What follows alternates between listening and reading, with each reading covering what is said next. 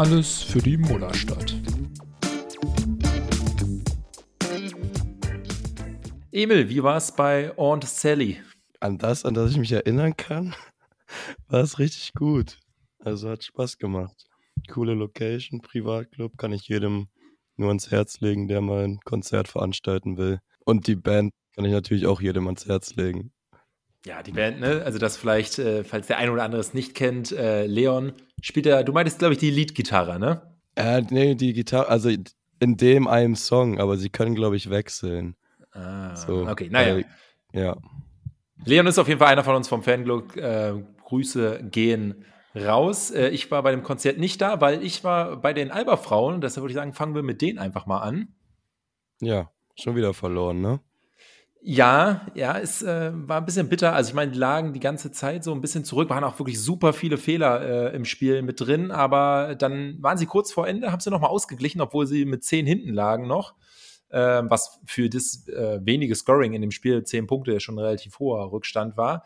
Nur, äh, ja, dann die letzten ein, zwei Possessions doch wieder schief gegangen.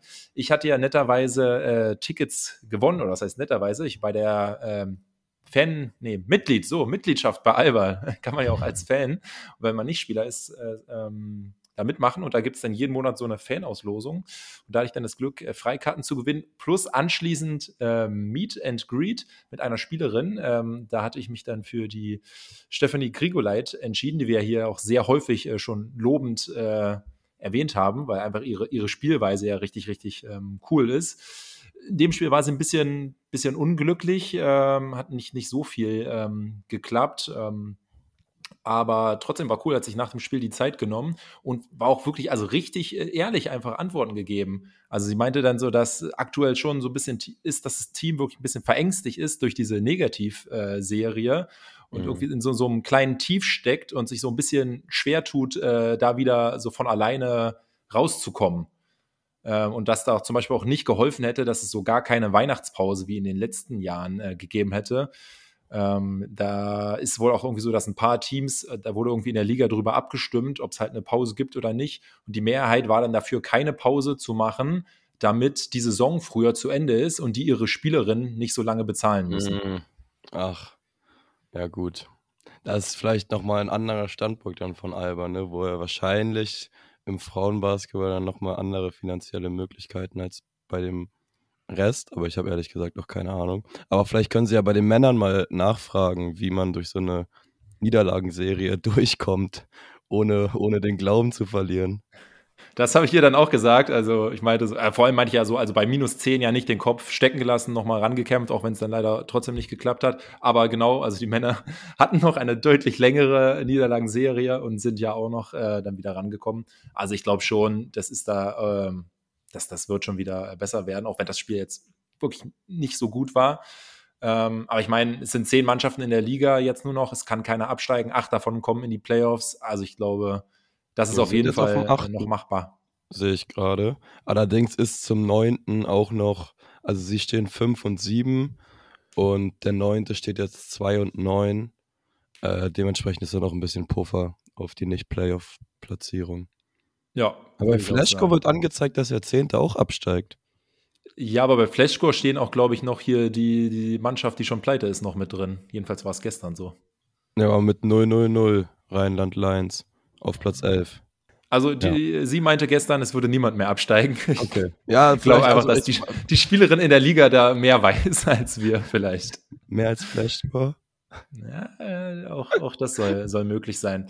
Ähm, ja. aber auch ganz interessant, sie meinte halt so wirklich, also wie in Berlin halt mit, es waren halt, glaube ich, wieder 1100 Fans in der Halle, dass das halt mhm. einfach nirgendwo in der Bundesliga ansonsten der Fall ist, ne? Also sie meinte so in, in Keltern oder so, da sind auch noch ein paar, aber ansonsten spielst du halt irgendwie so vor 100 Leuten, die halt Family and Friends von den Spielerinnen von der anderen Mannschaft ist. Also da ist schon krass, was Alba da wieder so auf die, auf die Beine gestellt hat. Ja, auch, aber die anderen Städte sind ja auch deutlich kleiner, ne? Ja, aber dann ist wieder, ne, also dafür gibt es da dann nichts anderes wahrscheinlich in Keltern ja, oder so ja. als, als Frauenbasketball, also was so wirklich hohen Sport trifft. Und Berlin ist ja wie immer das gleiche Problem. Du hast ja tausend verschiedene Sachen. Und äh, die Leute kommen halt trotzdem noch. Bei dem ersten Heimspiel konnte man vielleicht noch sagen, so, ja, das ist so dieses Retro-Gefühl Sömmering-Halle oder so. Ähm, aber es ist ja halt nicht so, dass die Zuschauerzahlen seitdem irgendwie mega eingebrochen werden, sondern halt wieder über 1000. Ähm, ja, ist einfach schön, dieses Pro Produkt weiter zu, zu sehen, ja. Ja. Wechseln wir zu den Männern? Ja, also wenn du, wenn du die äh, Grigolette nicht noch weitere Fragen gestellt hast, dann äh, können wir auch ja, zu den nö. Männern wechseln. Ich meine, sag mal, es ist auch genug, genug Männerbasketball diese Woche gespielt worden, ne? Ja, war vielleicht ein bisschen und auch auf jeden Fall äh, erfolgreicher. Ähm, jedenfalls erfolgreich angefangen und erfolgreich beendet. Über das Spiel dazwischen müssen wir dann vielleicht nicht so viele Worte verlassen, auch ja, wenn das ja jetzt das, auch keine Katastrophe war. Auf gar keinen Fall. Es war schon auch ein Ex äh, rein basketballtechnisch war es ein extrem geiles Spiel. Ja. Aber lass uns chronologisch anfangen. Das erste war ja. Mailand am Dienstag. 83, 63 äh, Sieg. Mailand jetzt einfach gesweept, den letzten Platz an Mailand weitergegeben.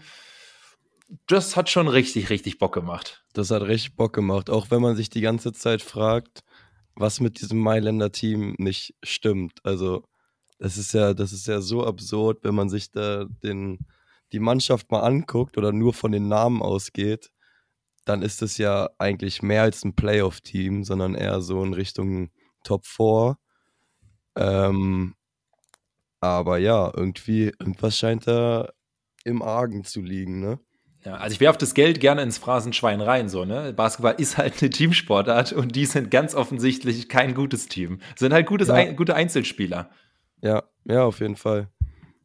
Aber was, wenn wir da schon dabei sind bei den Phrasen, dann kann ich auch eine Phrase bringen, die dann nicht stimmt. Geld wirft halt nicht immer Körbe, ne? Also. Ja, nicht, nicht, nicht auf Dauer anscheinend auf jeden Fall. Oder ähm, ja, die Unterschiede müssten noch größer sein vom Geld, damit das dann wieder zutrifft, weil ich glaube, in der italienischen Liga sind sie jetzt auch nicht, also nicht so katastrophal unterwegs zumindest wie äh, Aber haben, haben am Wochenende, gegen, bevor sie gegen uns gespielt haben, auch gegen den 15. oder so verloren. Also das weiß ich nicht. Also sie haben ja auch in der also, Euroleague vor uns noch zwei, drei Siege geholt und man dachte, die pendeln sich langsam ein, aber das sah, das sah überhaupt nicht danach aus. Also heute haben sie gegen den dritten gewonnen und sind jetzt auch weiterhin Erster mit einer Bilanz von 12 zu 3. Na gut, na gut. Ja. Ja, aber es war, äh, also ich finde, es war natürlich so Alba gut angefangen, dann aber Mailand nicht so richtig abschütteln lassen können und dann kommen wir wieder zu diesem letzten Viertel, was ja wirklich in der Hinrunde in der Euroleague häufig Albas äh, Verdammung, Verdammnis oder was auch immer war. Also da ist dann so wirklich gar nichts ging und es war ja diesmal genau das Gegenteil. Ne? Also 23 zu 12 das letzte Viertel gewonnen. Mailand ist komplett ja. auseinandergebrochen, nicht Alba. Ja, ja, also das, das, wovor man immer Angst hatte, hat irgendwie diesmal funktioniert. Ähm, die haben sich in den letzten fünf Minuten dann wirklich wieder in, in, in so einen Rausch gespielt irgendwie. Dreier sind doch gefallen und ja, man dachte wirklich während des gesamten Spiels, wie du schon sagst, irgendwie müsste man eigentlich mit mehr führen und die haben es nie so richtig geschafft, sich richtig groß abzusetzen, obwohl es ja mal zehn waren. Und aber dann das letzte Viertel, also könnten sie öfter so spielen, das vierte Viertel. Es, es wirkte am Ende so ein bisschen, als hätte auch Jalen Smith äh, selbst nicht so glauben können, was er getroffen hat. Ich weiß, glaube ich, auch nach seinem letzten, der auch so irgendwie eher so ein einarmiger, weggeschleudertes Ding von der Seite mhm. war, wo er auch einfach nur mega angefangen hat zu lachen und selbst Gonzales, der ja nun wirklich sich nicht sehr viel regt im Gesicht normalerweise, äh, hat wirklich gegrinst. Dann haben sie noch so miteinander abgeklatscht. Also da wirklich, das wirkte so richtig krass befreit. Ja. Und ähm, ja, das, das war einfach schön mit anzusehen. Das war ein richtig schönes Spiel, ja.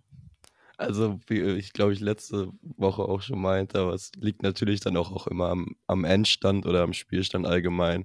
Macht gerade wieder richtig Bock und Laune, Albert zuzusehen. Aber man merkt halt auch wirklich, dass sie diese. Jetzt sind seit zwei, drei Wochen sind wieder alle Spieler eigentlich am Start, bis auf Eriksson und jetzt Procida halt mit der Nase raus. Ähm, aber wenn die mal ein bisschen zusammenspielen und nicht die ganze Zeit von Verletzungen und alles geplagt werden, das ist ja im Endeffekt, es erinnert mich schon sehr wieder an Saisonbeginn irgendwie von der Art und Weise, wie sie spielen und wie sie auftreten. Ja, ja, das war wirklich sehr, sehr gut. Ähm, wenn wir jetzt rübergehen zum Madrid-Spiel, was das war über lange Phasen ja auch sehr, sehr ordentlich. Problem war da nur so ein bisschen den Anfang verschlafen. Erstes Viertel 12 zu 25 ver ja. äh, verloren. Das Spiel da am Ende 77, 84. Glaubst du, dass es auch so ein bisschen war, dass Real dann vielleicht ein bisschen Energie gespart hat und wenn die gewollt hätten, dann hätten die schon eher jedes Viertel so gewonnen wie das erste Viertel oder war Alba dann ab dem zweiten Viertel wirklich besser? Oh, ähm, schwierig. Äh, ich, glaube nicht, dass, also es, es kam einem auf jeden Fall nicht so vor, als würde da jetzt Madrid irgendwie auf, auf Sparflamme spielen. Ähm, aber Alba hat auch einfach dann ab dem zweiten Viertel halt auch einfach richtig gut wieder gespielt. Also ich kann es an nichts genau festmachen, aber es hat ja war, war, war ein extrem gutes Alba-Spiel, haben sich auch nicht von den ähm, auf jeden Fall auf der Tribüne so wahrgenommenen äh, schwierigen Schiedsrichterentscheidungen aus der Ruhe bringen lassen. Und ähm, ich, ich glaube nicht, dass, dass Madrid da auf, auf Sparflamme gespielt hat. Also auch wenn man sich den Coach anguckt, so der war schon auch manchmal ziemlich, ziemlich angefressen von seinem Team. Ähm, hattest du den Eindruck oder was?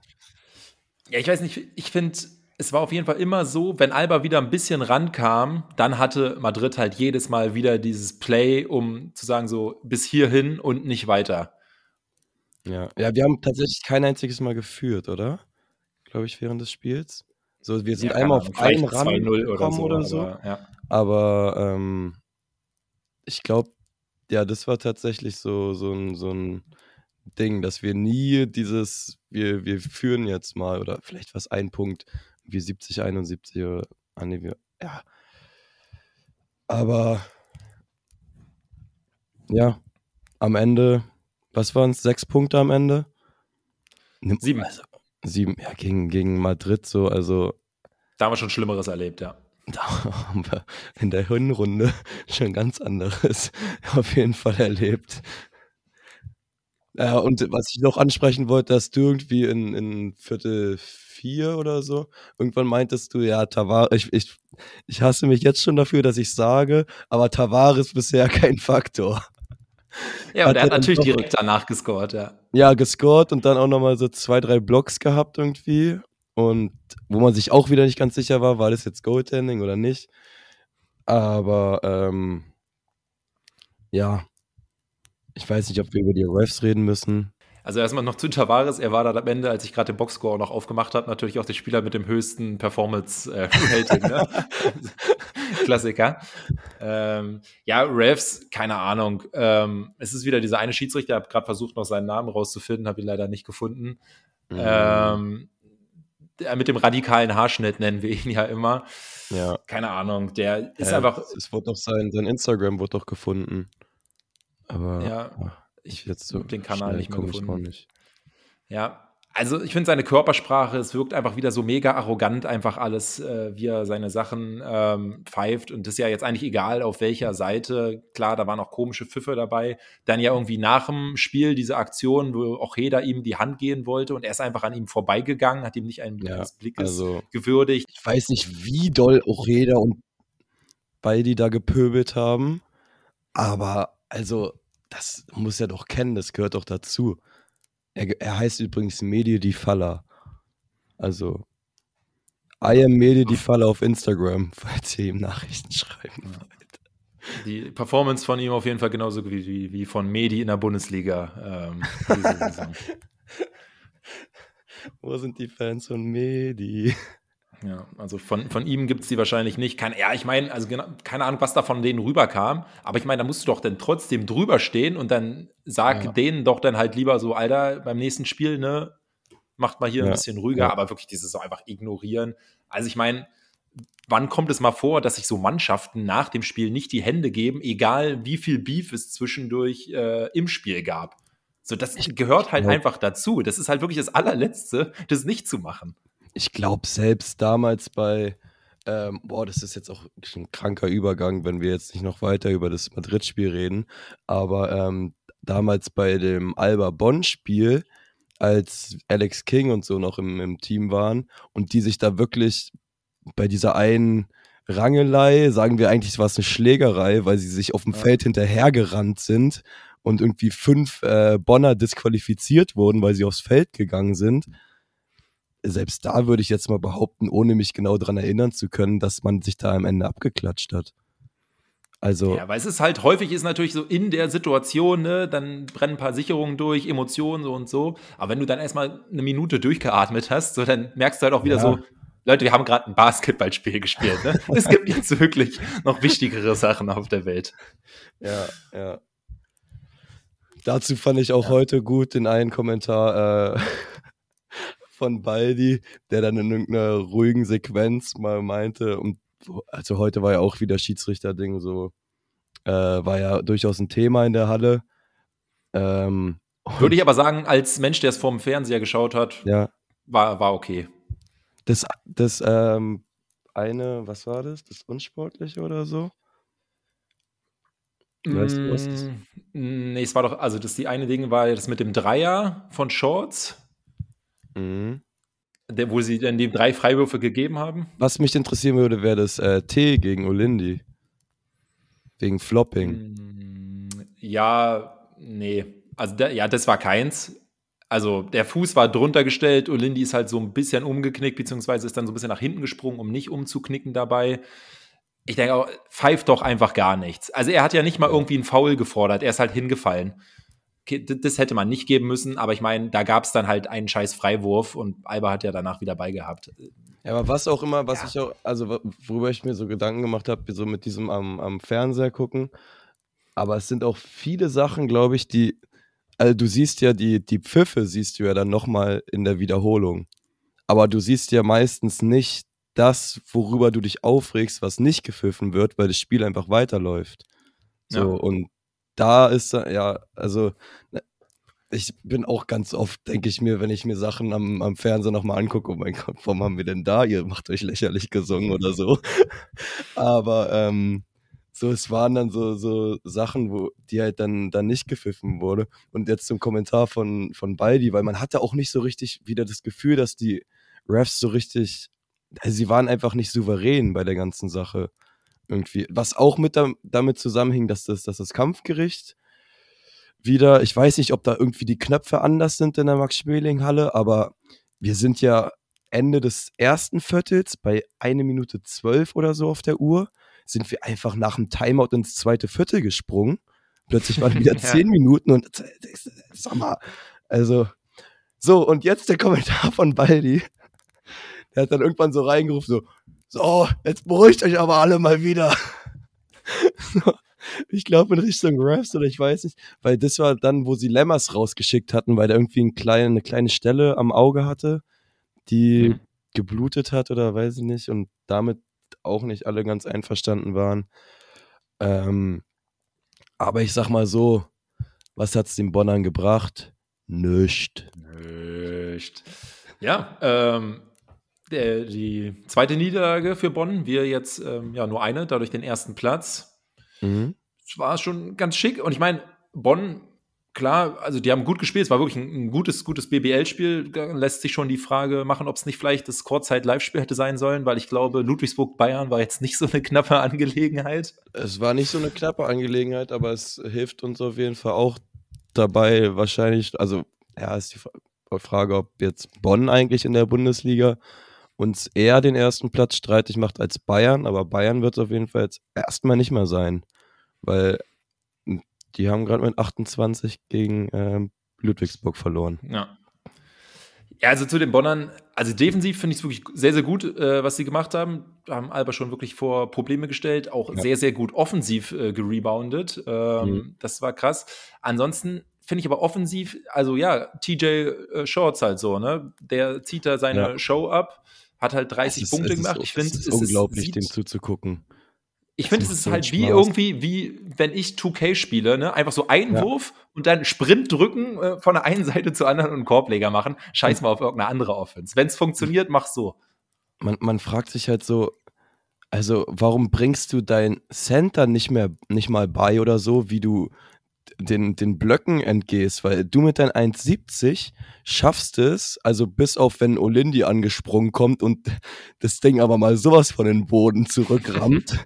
ähm, aber sonst, man denkt immer, gegen Lammers und so wirft er den Ball da irgendwie übers Brett und dann geht er rein und der muss doch den eigentlich blocken, wenn die da einen Höhenunterschied, der Größenunterschied von 30 Zentimetern haben. Aber es, es passiert da einfach nicht. Die, die Bälle kommen ja einfach durch und es ist, es ist unglaublich, das, das mit anzusehen irgendwie. Also Hut ab, was soll ich sagen? Ja, er, er, hat einfach ein gutes, gutes Timing äh, beim Wurf und dann, was die Winkel ja. angeht, um, über die Blöcke rüber zu werfen. Sein Dreier fiel jetzt nicht so gut, dass er das, das Ding, glaube ich, wodurch Albert dann am Ende ähm, ja, dann die Nase vorn hatte, weil er da halt einiges hat liegen lassen. Auf der anderen Seite Punktzahl war jetzt gar nicht so krass von Maodo mit, mit neun Stück, aber er hatte auch ein paar äh, Drives wieder in dem Spiel, mhm. wo man sich denkt, so, yo, Maodo ist wieder da, völlig egal, wie viele Leute da im Weg stehen, der äh, kommt da halt schon irgendwie durch und dann halt auch zu einem Korbleger, der halt nicht geblockt wird. Äh, ja. Das war schon ganz nice. Und ich verstehe es immer nicht so ganz, wie er da wirklich bei diesen super schwierigen Dribblings so maximale Ballkontrolle haben kann. Aber wenn er so einfach den Ball nach vorne bringt, da irgendwie so rum daddelt, lustlos, dass das Ding halt ständig gestealt wird. Also er hatte in den letzten Wochen ja wirklich einige von diesen haarsträubenden Turnovern, ja. wo eigentlich sehr, gar keine gefährliche Situation war. Aber ja, wahrscheinlich im Endeffekt einfach nur eine, eine Fokussache und in den seltensten Fällen hat sie uns ja auch irgendwie äh, ein Spiel gekostet. Ist sowieso in den letzten Wochen, also wenn wir jetzt von den letzten zwei Wochen ausgehen, kann es uns gar nicht so viele Spiele gekostet haben, weil wir da ziemlich viel gewonnen haben. Ja. Ja, hast du noch was äh, zum Bonn-Spiel? Ja. Ähm, warte, ich hatte irgendwas hatte ich mir, glaube ich, auf. Nee, ich habe mir nichts aufgeschrieben. Äh, so, nö. Stimmung war richtig gut, hat Bock gemacht, auch wenn die Max Schmeling einfach viel zu eng ist im Fanblock. Also Max Schmeling Halle mit dem Fanblock der Mercedes-Benz Arena von den Stühlen her und so, würde ich sofort nehmen. Ja, da passen natürlich noch weniger rein, aber ja. ich weiß, also das Thema hatten wir schon häufig genug mit da den engen Grenzen. Ist ja auch, einfach da. Ja. Ist ja auch der Grund, warum ich äh, mir halt keine Karte gekauft habe, weil ich habe ja nur die Euroleague-Dauerkarte. Der ähm, Fanblock war schon ausverkauft und ich dachte mir so, in einer Mercedes-Benz kannst du dich immer irgendwo dazwischen stellen, so das passt schon. In der Max Schmeling kannst du dich nicht dazwischen stellen, so das ist, da ist halt wirklich einfach kein Platz da. Offiziell war nicht nur der Fanblock, sondern die ganze Halle ausverkauft. Ja, wobei das ja in der Max-Schmeling-Halle mit den, mit den Stehkarten immer so ja, ein Ding da, ist. Also, da, da gab es durchaus noch, noch freie Stehplätze, aber die Sitzplätze waren ausverkauft. Ja, also es waren, glaube ich, 8700 oder so wurden ja. eingeblendet. Ich glaube, bei den Füchsen waren ein paar Mal 9000 oder so auch schon. Also okay. ein bisschen was ähm, geht da, geht da sicherlich schon. Ähm, ansonsten vielleicht noch äh, Grüße an, äh, an Thomas hier aus der Schweiz, ne, den wir ja auch schon im Podcast zu Gast hatten. Irgendwie sein 300. Äh, Alba-Spiel. Da wird jetzt der eine oder andere sagen, was, 300 Spiele, bei denen war ich in den letzten 20 Jahren auch. Ja, aber ihr wohnt halt auch nicht in der Schweiz. ja, ja. Man fragt sich so, warum ziehst du nicht nach Berlin? Wäre doch, aber wahrscheinlich ist es so arbeitsmäßig ja, mal gucken. Da, ich habe mich gestern bei den Frauen halt mit ihm auch noch kurz unterhalten, weil wir beide ja auch in Tel Aviv ähm, sein werden. Also er natürlich mhm. und ich bei dem Spiel zur Abwechslung mal. Äh, und er meinte, dass er nächstes Jahr in Rente geht. Und von daher meinte ich halt auch so, ja, äh, dann ist aber Pflicht jedes Alba-Spiel, ne? Dann wird's, dann wird's aber eigentlich ist er eh bei jedem. Ja. ja. Ähm, ja. ja. dazu vielleicht so ein bisschen gleich dann der Blick auf die nächste Woche. Tel Aviv jetzt hier schon angekündigt. Das Spiel am Donnerstag ähm, werde ich vor Ort sein. Tickets habe ich äh, mittlerweile auch schon, auch wenn ich sagen muss, dass auch das komplette Ticket einfach auf Hebräisch ist und mir nicht so ganz klar oh. ist, wo in, wo in der Halle meine Karte ist. Aber ich werde jemanden haben, der es mir vielleicht verraten kann, denn die Podcast-Folge ist jetzt an der Stelle hier äh, noch nicht zu Ende, sondern wenn ich so auf die Zeit gucke, gerade mal erst so bei der guten Halbzeit. Denn ich habe äh, The Sports Rabbi, ähm, der eine oder andere wird ihn vielleicht von Twitter kennen, israelischer Basketballjournalist, ein bisschen ausgefragt zur Basketballkultur in Israel und äh, wie es bei Maccabi so läuft, ein bisschen über die Geschichte. Und ich sag mal so, er hat sehr, sehr ausführlich geantwortet äh, auf, auf alles. Äh, ich fand es super stand, aber es ist dann so zwischendurch, ähm, war ich quasi, obwohl ich den Podcast mit ihm aufgenommen habe, auch eigentlich mehr Konsument, weil er dann so fünf Minuten am Stück gesprochen hat. Ähm, das Ganze ist ähm, zum ersten Mal nur auf Englisch. was bei ihm kein Problem ist, weil er ist eigentlich gebürtiger Amerikaner, 2004 oder so nach Israel gezogen und spricht deshalb sehr gut. Meine Fragen zwischendurch. äh, ja, klingen halt so, wie wenn man Englisch in der Schule hatte und seitdem jetzt auch nicht so super viel gesprochen hat. Auch wenn ich äh, ja kürzlich zwei Monate in den USA gelebt habe. Aber da war ich ja ziemlich in meiner deutschen Bubble. Von daher, äh, ja, vielleicht auch ganz gut, dass ich nicht so viel gesprochen habe. Aber ähm, ja, ich bin gespannt, was ihr zu unserem ersten englischen Gast sagt. Ähm, ja, und für dich natürlich dann auch mal wieder ein Grund, äh, eine Folge zu hören. Ich mal wieder. Ich freue mich drauf, ja. Sehr gut, dann gehen wir jetzt in den Teil über, würde ich sagen. Machen wir so. Tschüss von mir. And I say uh, hello to Joshua Halickman, aka the sports uh, rabbi.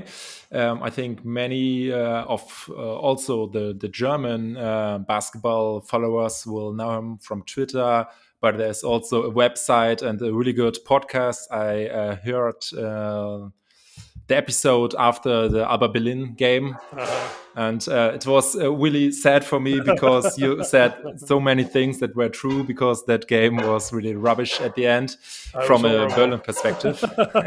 you know, I, I, got actually some real responses about that game. I got to tell you, the people were uh, people were upset about it. They said you spoke the truth. I I got messages from some guys you're being too rough on them. I don't know, maybe you're wrong. And then a week later, after they won the next game, it looked they said it looks like Israel Gonzalez listened to you. So I was like, good, I'm happy he did because the last three weeks Alba's been looking terrific. Yeah.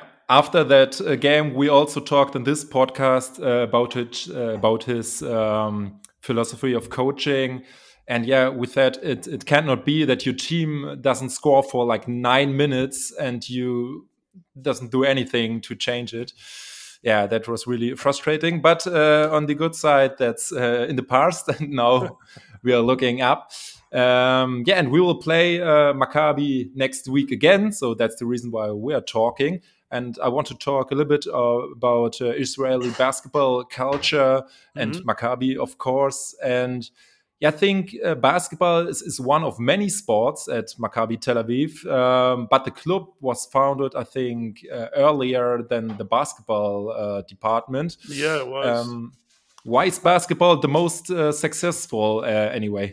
Well, you know, I'll give you a little quick history lesson if you, if you want. So Maccabi yeah. Tel Aviv really, it was founded uh, originally back in back in what was was Turkey in, in Constantinople uh, and they created the the sports club called Maccabi Tel Aviv back in the 1890s. Or excuse me, it was called Maccabi. And then when Maccabi, uh, when people moved in the first Aliyah in the early 1900s, uh, they landed up in Jaffa, which is a city that's right next to Tel Aviv or part of Tel Aviv. Tel Aviv didn't exist yet, and they created a club called Maccabi Jaffa. And then when Tel Aviv became in existence around 1909, they switched the name to Maccabi Tel Aviv. Today, there are 19 different clubs, uh, sports clubs underneath Maccabi Tel Aviv volleyball, soccer, basketball. Soccer has been, football has been extremely successful. Uh, Maccabi Tel Aviv came along later on in the 1930s. And uh, why did it become so successful is a good, is a good question.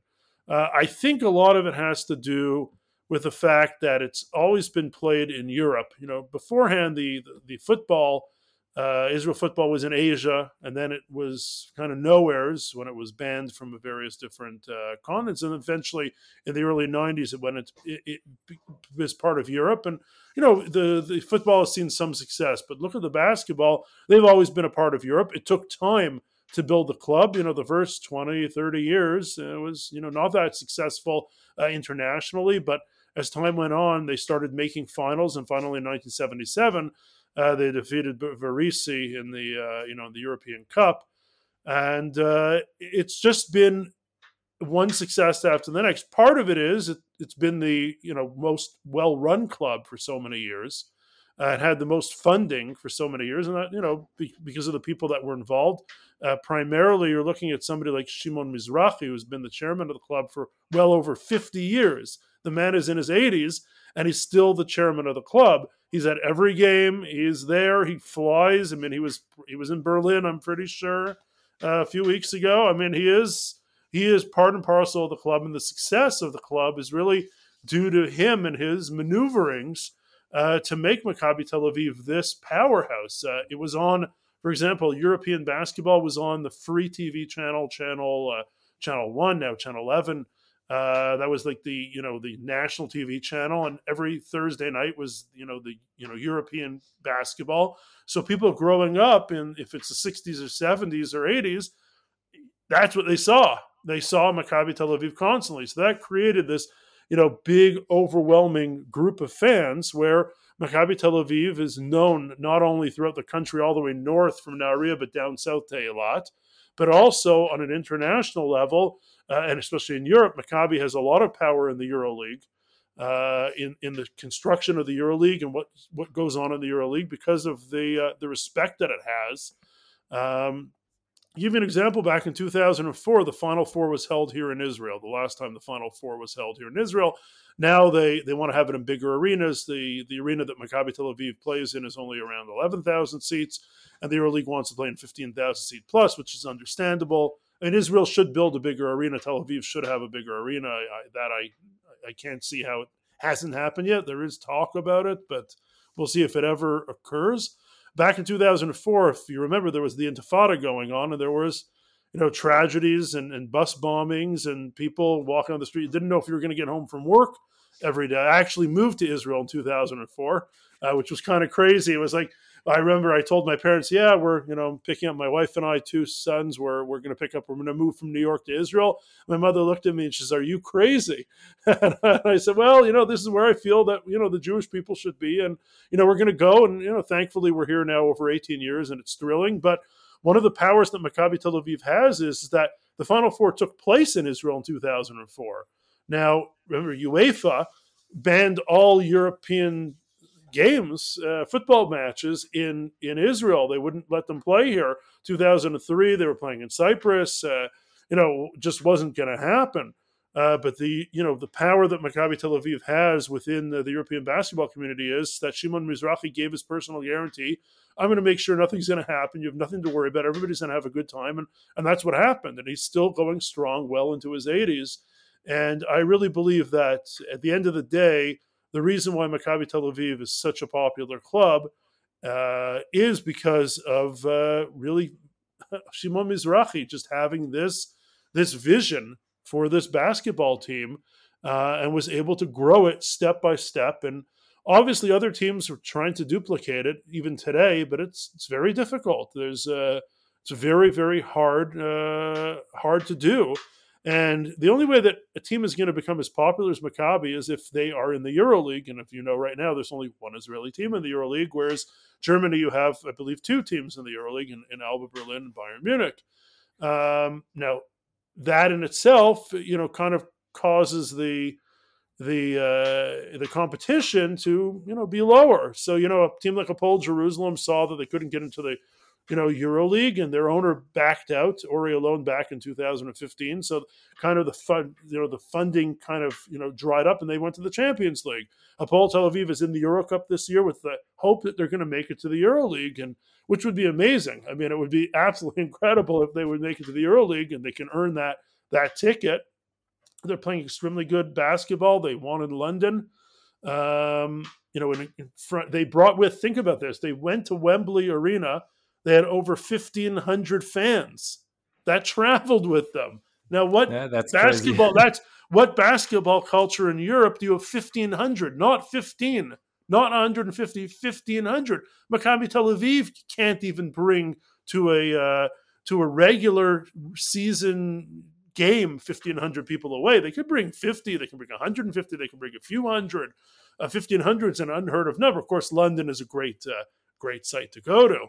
Um, but that in itself talks a hell of a lot about the culture that they can have 1,500 Hapoel Tel Aviv fans. They play in an arena that only seats about 3,500 people. So think about that. 1,500 fans flew to go see Hapoel Tel Aviv play London Lions. I mean, it's it's absurd, but yet there are very uh, you know very loyal fans that we have here in Israel. Now, speaking of uh, other clubs um, in the national league, I think Maccabi has 55 national championships. They they win almost every year. I heard in 2016 they they changed the playoff format, so Maccabi wouldn't win every year? Was it this, or had that uh, other reasons? Uh, they've been cha- they, they've changed the playoff format so many times. They, have tried so many different things. So they, for years, it was a uh, playoff. You know, you would you'd have series and. Maccabi Tel Aviv, this we're talking about the 80s and 90s, and Maccabi Tel Aviv would win every year because ultimately they have the biggest budget, they have the strongest team, and they're going to win a series. I mean, it's just very difficult to compete, especially back in the 80s and 90s, where it was almost impossible to compete with them, and even into the early 2000s. So at the time, the league commissioner, Avner Kopel, the chairman of the league, came up with an idea around 2004 or so, 2005. They're going to move from series to a Final Four format. They're going to have a playoff series for the quarterfinals, and then they'll move into a Final Four.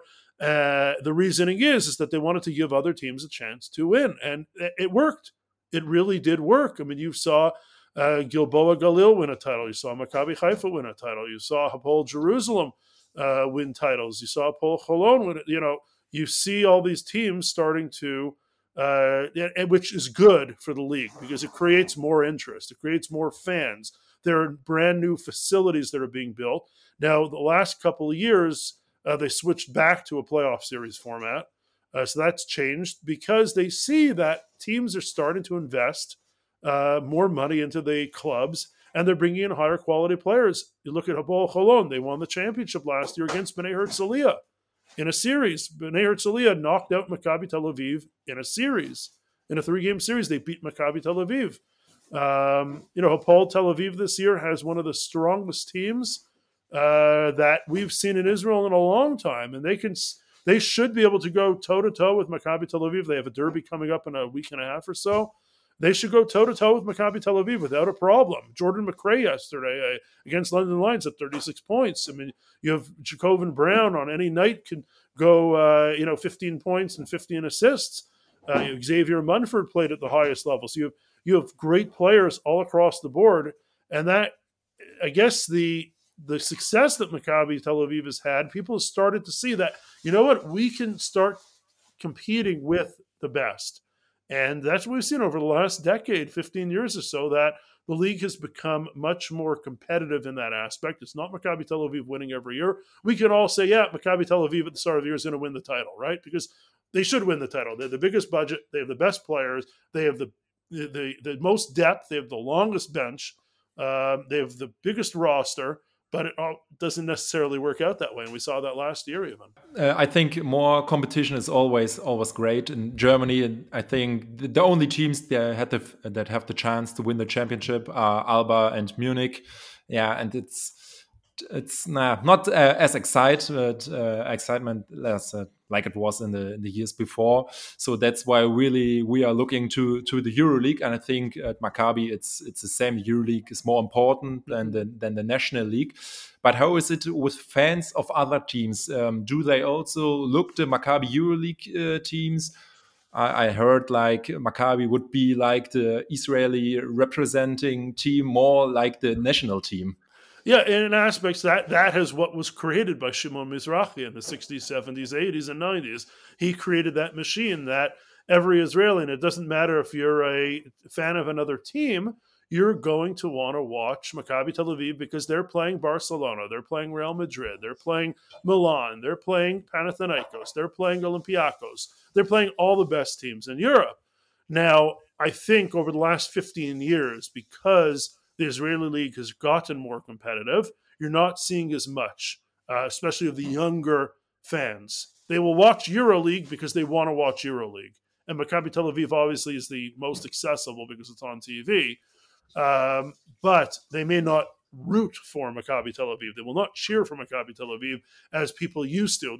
People that have dual allegiances, you know, on one hand they go to Hapoel Holon and root for them in you know the Israeli league because they live in Holon, city right outside of Tel Aviv, and then when it would come to uh, Europe, well, we're gonna, you know, we're all gonna be Maccabi Tel Aviv fans. Those days are pretty much over. That would not be the case now. The older, again, the older generation, that is probably true.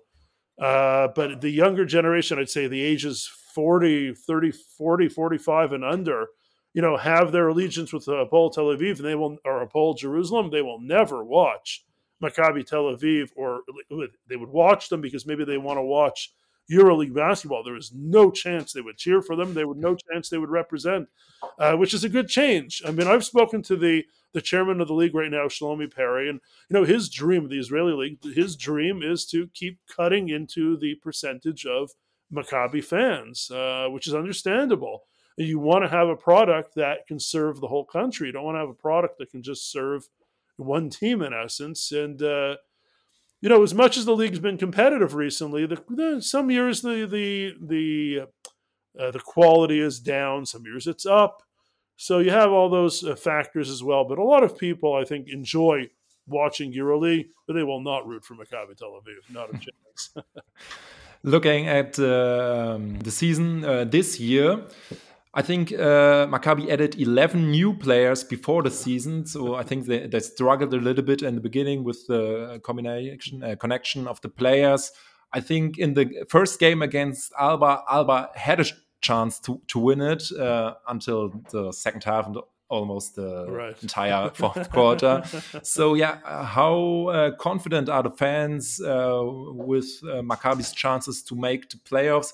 They achieved it last year, but I think the six years uh, before that uh, yeah. not. So, so what's the aim for Maccabi this season? Yeah, I mean the aim is always to make the the playoffs. That is that is for certain.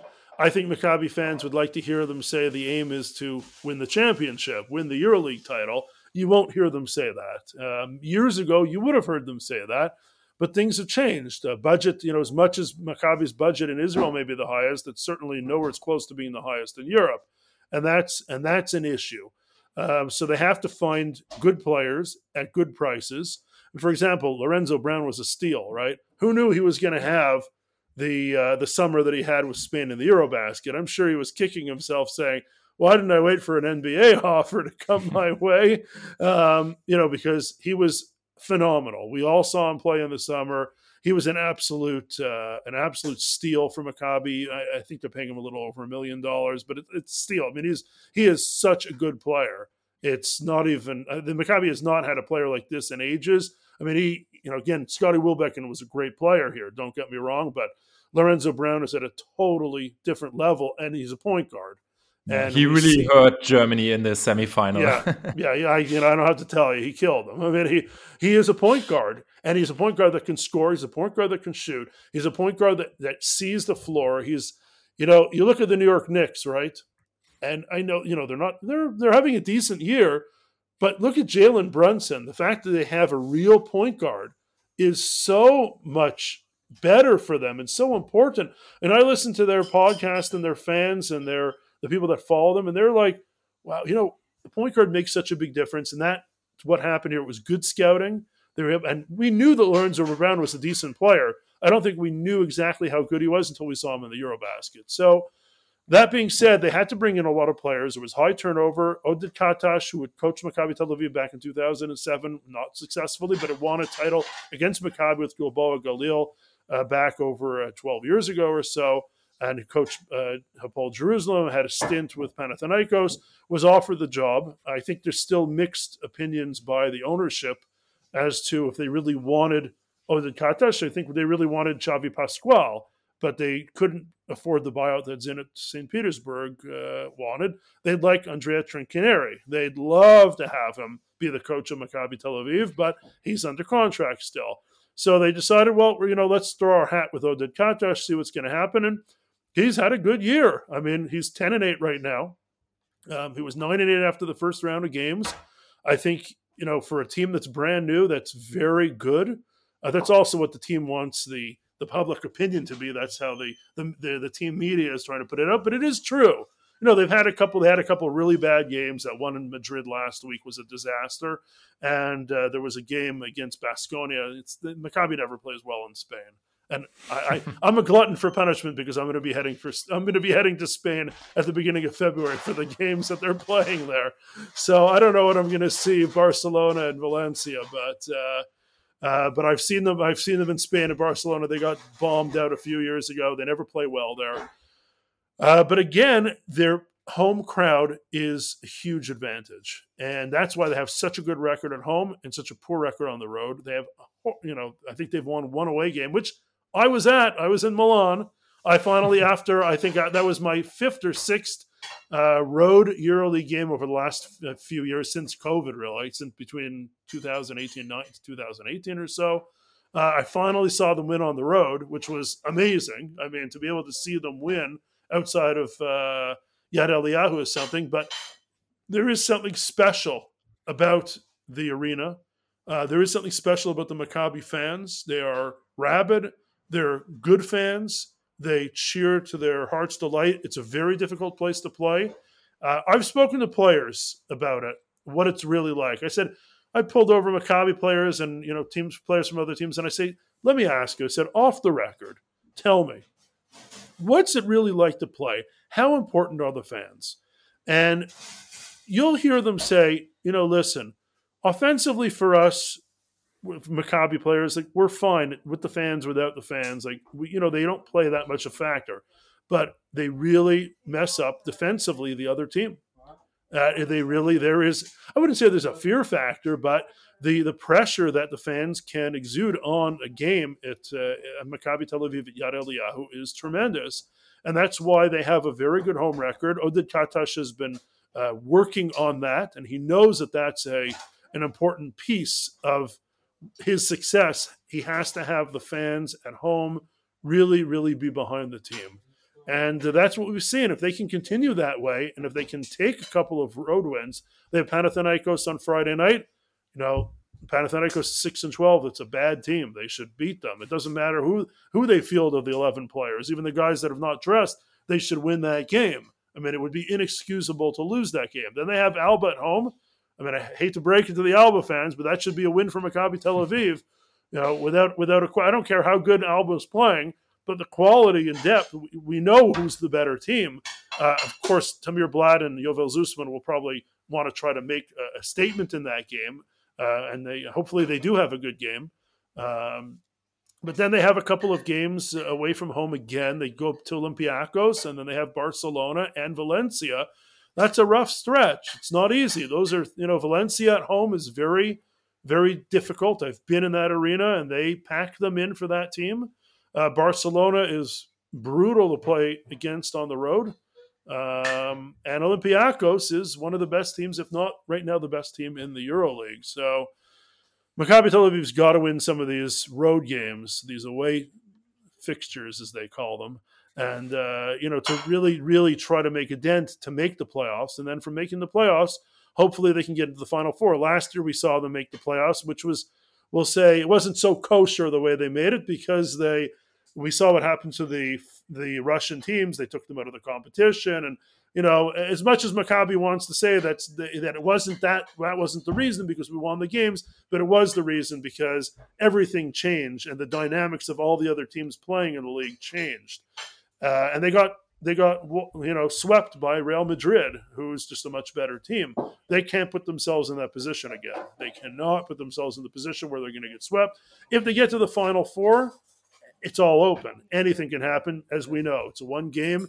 Anything can happen. Even Israel Gonzalez can win the one game, right? so. Yeah, I'm I'm really excited um, about the game and to witness the atmosphere in in Tel Aviv. Um, I have to say, I went to two Alba International games and they lost both games with 30 points, I think. So it's good chances uh, for Where, Maccabi. Which, which, games? Which games did you go to? Uh, it was Eurocup, both games. One in Fuenlabrada, which uh -huh, was okay. really a horrible game, and the other one was uh, Kaunas. Uh, not Kaunas, it was Eurocup, so it was Vilnius, uh, Vilnius okay, Yeah, yeah yeah, that was really really bad game. So I, am hoping for better games. But uh, last question, um, sure. you just named um, Tamir Blatt and uh, Yovel Zusman. We have two Israeli players.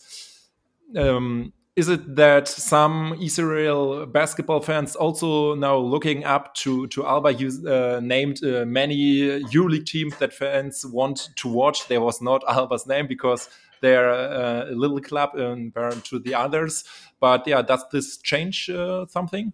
Uh, listen, it doesn't matter what team they're playing for because they're Israeli. People are going to watch here in Israel. The basketball fans will watch. They want to see how the Israeli players are doing, and that's across the board. It doesn't mean Tamir Blatt played for a number of teams. He never played for Maccabi Tel Aviv, But the Maccabi Tel Aviv fan is very interested in watching it, Tamir Blatt because one day, even maybe next year, Tamir Blatt could be playing for Oded Katash at Maccabi Tel Aviv, right? That's a possibility. Yovel Zusman most probably at some point will come back to Maccabi Tel Aviv. So not only Maccabi Tel Aviv fans are watching that, but Israeli basketball fans want to see how they're doing. For example, Yam Madar played Partizan Belgrade. Now, unfortunately, he only played about three and a half minutes because he was he, along with a couple of other players uh, for Partizan Belgrade, started the game off very poorly, and uh, Željko Obradović benched him. Now, people at the game were kind of disappointed because, including myself, we would have loved to have seen Yam Madar play 23 minutes and score 15 points or you know, pull rebounds down and dish out assists. Like we want to see him play. I mean, we don't get the opportunity to see Yam Madar play that much. We don't get to see the opportunity to see Tamir Blatt play that much. And to, and the same with Yovel Zusman. And, and the fans and, and the journalists want to see them in person. They want to see them play. And if it's either in person at the arenas or if it's on TV, people are watching those games. And that's crucial. And I'll, I'll tell you a little bit of a story here. When I was on my trip to Milan, I ended up extending my trip by a day, and I uh, took the train down from Milan to Bologna to see Alba play Bologna. Really, the only reason I went, well, I wanted to see Bologna anyways. I wanted to see the, the fans, but really, what the what spurred me to go was because I really wanted to see Yovel Zusman and Tamir Blatt play. Tamir had a horrible game; he went 0 for 100 from three. uh, Zeus was all right, but um, but it was important uh, for me to see them in person because I hadn't had the chance to see them live since they were in Israel or for the Eurobasket, which I was at in the Czech Republic. But it, it's a different, you know, it's different dynamic. Uh, I'm good friends with Jaleen Smith. Uh, he's a good man. I know him very well. Um, so it was good to see him. It was good to catch up with some of the guys there. But most importantly was uh, I told them that I was coming down, that I that I made arrangements to come down. And Tamir Blatt and, and Yovel were, were thrilled that they were able to see another you know, another Israeli, somebody that they know. And after the game, and they were disappointed. I got to tell you, Yovel was thoroughly upset, and he wouldn't crack a smile when we were hanging out a little bit afterwards. But Tamir Blatt gave me the biggest hug. He was so happy uh, to see me, to speak in Hebrew, uh, to be able to just talk about you know my family, his family, of course, his father David Blatt, who is uh, you know works for Maccabi Tel Aviv now again, and it was important for them. It was really important for them to see me there. And I felt that my trip was so well worth it, even though it was not a great game. But when I walked out of there afterwards, knowing that I spent five minutes, 10 minutes with each of them and, and gave them a feeling of home a little bit, I felt as much as good as they felt, I felt even more satisfied for myself in my heart that I, that I really, you know, I really made maybe a little bit of a difference uh, for them and I think that it's not just me that feels this way. It's many, many people that feel this way. When there's a that extra chance to see them, people will put it out to see them. Nice. Yeah, they both made a really huge step in their development um, this season. So yeah, I'm, I'm hoping for a lot of points or defensive plays from them against Maccabi. Yeah, and maybe um, I will see you also in the arena. Uh, yeah, uh, definitely. Uh, I'd love to get together with you. We could talk about it off air afterwards. So I definitely would love to see you. Uh, maybe we can catch a bite to eat or something. No beer. There's no beer in the arena. I can tell you that. no, uh, no, we, no alcoholic beverages. So yeah, th- this was the, uh, the same problem at Fuenlabrada. We are losing by 30, and there was no beer. But I think I will survive it. Thanks for your time, and yeah, I think uh, then we will see each other um, at the game. Great, looking forward to it, Gerrit. Can't wait. Perfect.